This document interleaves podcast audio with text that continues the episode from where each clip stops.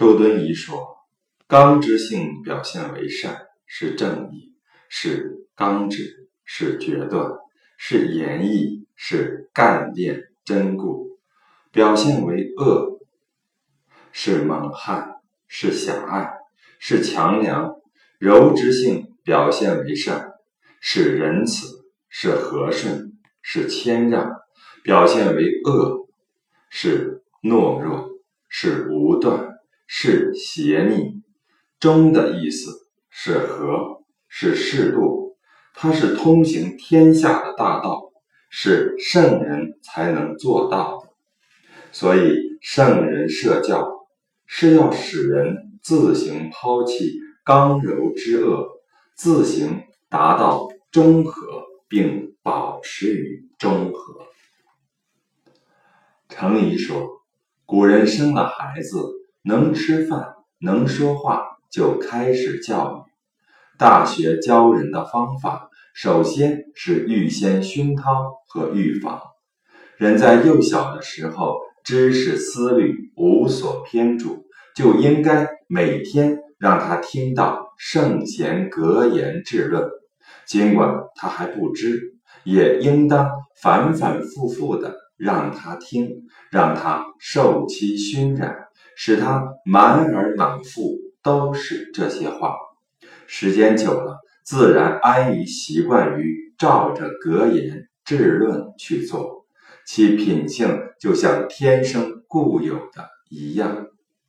即使有人用别的邪说去惑乱他，他也听不进去。若不及早加以熏陶培养，等到稍微大一些。内心产生了私意偏好，外面又有众人用巧辩的语言消逝着，想让其心性纯而不杂，完而不缺，那是不可能的了。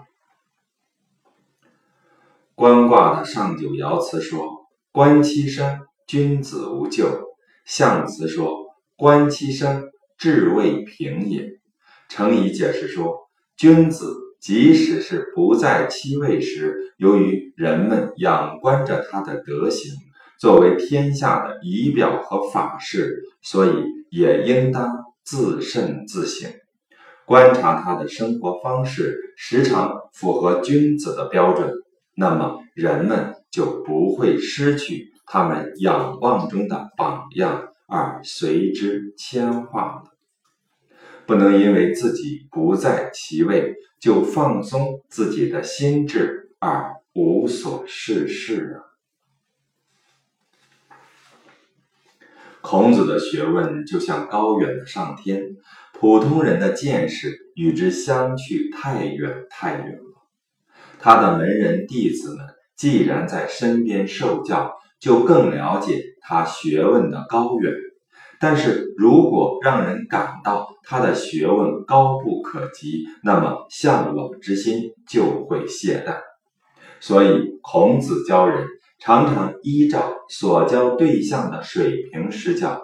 例如他说：“出门服侍公卿，在家服侍父兄，丧事不敢不尽礼，这都是君子普通行为。”又说：“不被酒所困。”更是与普通人切近了，用他自己对待这些事的做法去教导人，不仅使那些天资低下的人努力想去做得到，而那些才智高的人也不敢由于浅近而轻视。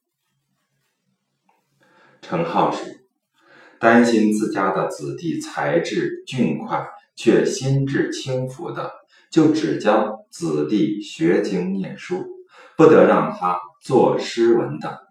小孩子一切的爱好都会改变其学道之志。至于说到书法，是和儒者最切近的事。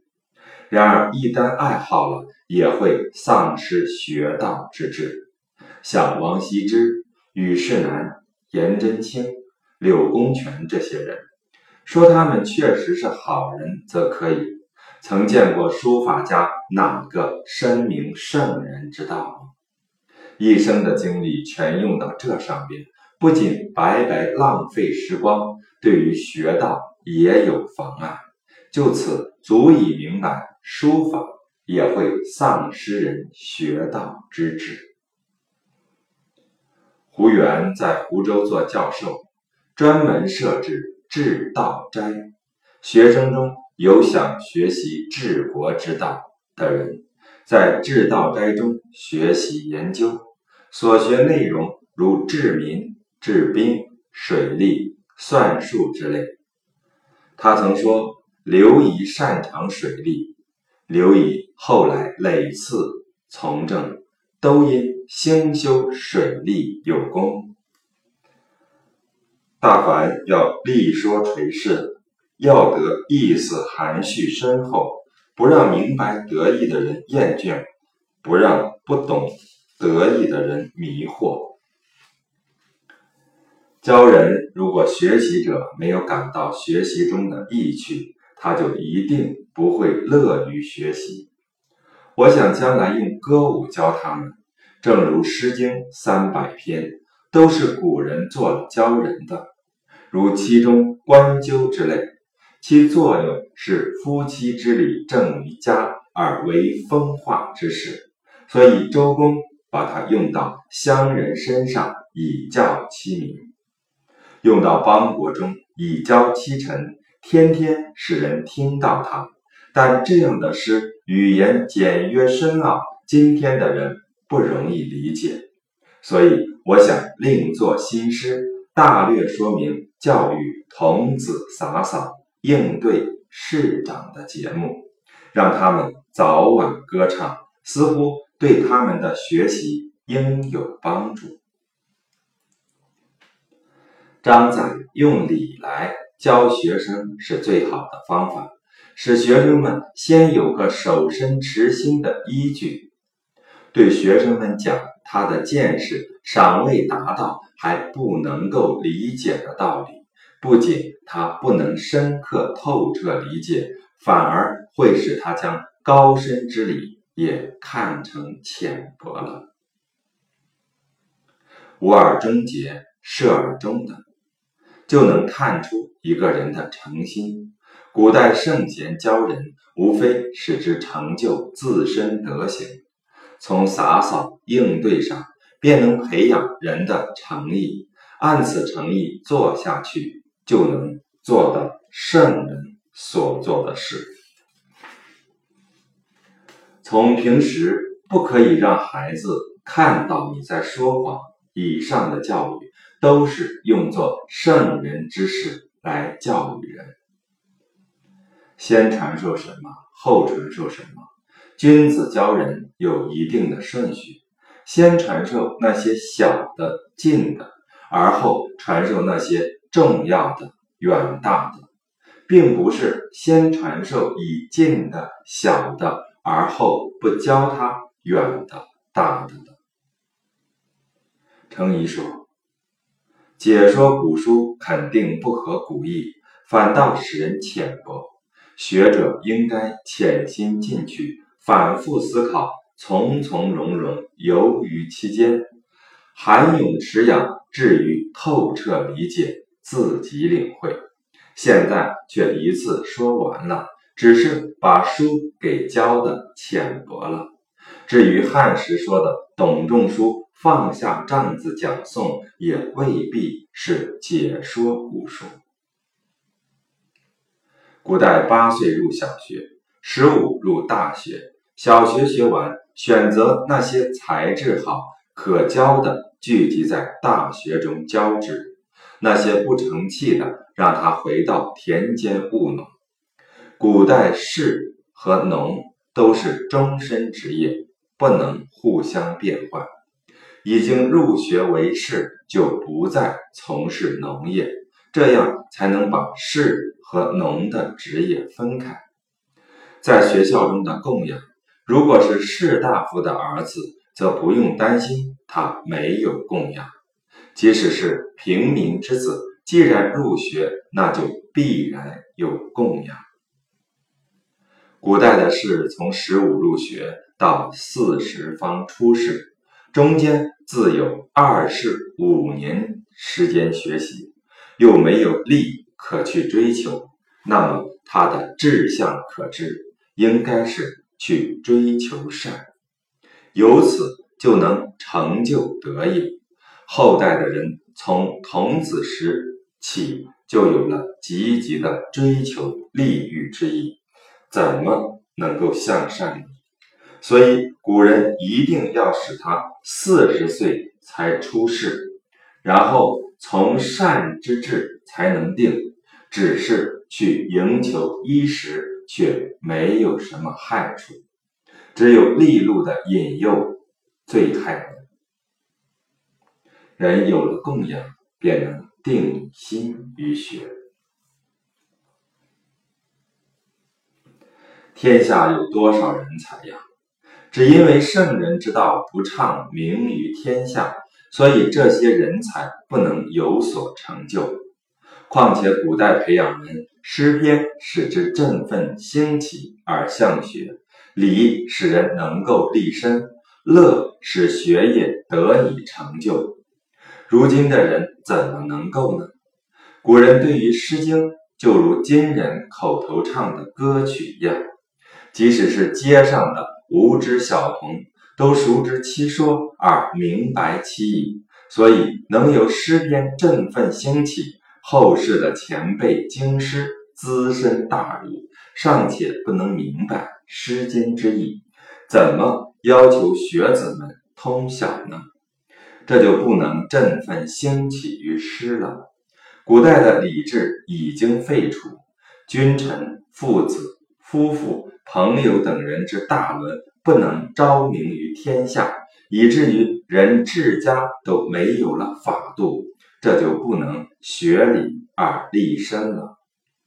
古人有歌唱以涵养其性情，有音乐以涵养其耳目，有舞蹈以涵养其血气，今天都没有了，这就不能成就于乐舞了。古人成就人才容易，今天造就人才困难。孔子教人，不到他要弄通又弄不通的时候，不去点透他；不到似乎能说出来又说不出来的时候，不去引发他。因为不到这种愤飞的状态而去启发他。那么他掌握的就不牢固，等到奋飞之时，然后启发他，他就会以不可阻挡之势前进。学者应该深思，深思以后不能明白，然后给他说透就好。但初学者应该给他讲，不然不仅他不明白，也会阻碍了他好问之心。张载说：“以礼去教育人的人，自己能够对人恭敬，贬义自己，遇事退让以畅明理，这是人的极致，是爱人之道的极致。自己不首先勉励以明理，那么正人没有表率，圣人之道不能弘扬，教育也就无法成就。”《礼记学记》中说：“做老师的只顾推进进度，多多的教给学生，而不顾学生是不是已经熟悉。这就使得学习的人不用其忠诚之心对待学习，而是欺骗、敷衍老师。教人的人也就不去充分发挥学生的才性，学生。”还没有熟悉学过的东西，就又进入新的学习内容；还没有明白已经告诉他的道理，就又告知新的道理。这种方法于教无益，只是教人生出不安、不成等毛病，不能充分发挥学生的才性，不顾学生是否熟悉，使学生不用其忠诚。这都是胡乱盲目的施教，教育人是最难的事，一定要充分发挥人的才智，才不误人。观察他能达到哪一个地步，然后把相应的东西告诉他，圣人就有准确的把握学者的明锐，简直就像庖丁解牛一样，全都知道其骨节间隙在哪里。头刃于绰绰有余之地，他眼中没有一头完整的牛。人的才能足可以有所作为。但因为他不用自己的诚心，就不能充分发挥他的才智。如果说勉强草率的去做，则怎能说是使用了他的诚心了呢？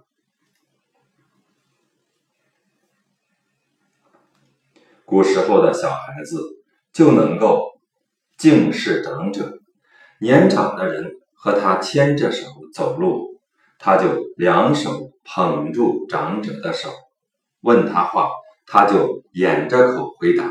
因为稍有一点不敬事，就不是中性了。所以教小儿，首先要教育他安详恭敬。孟子说：“当政的人不值得去。”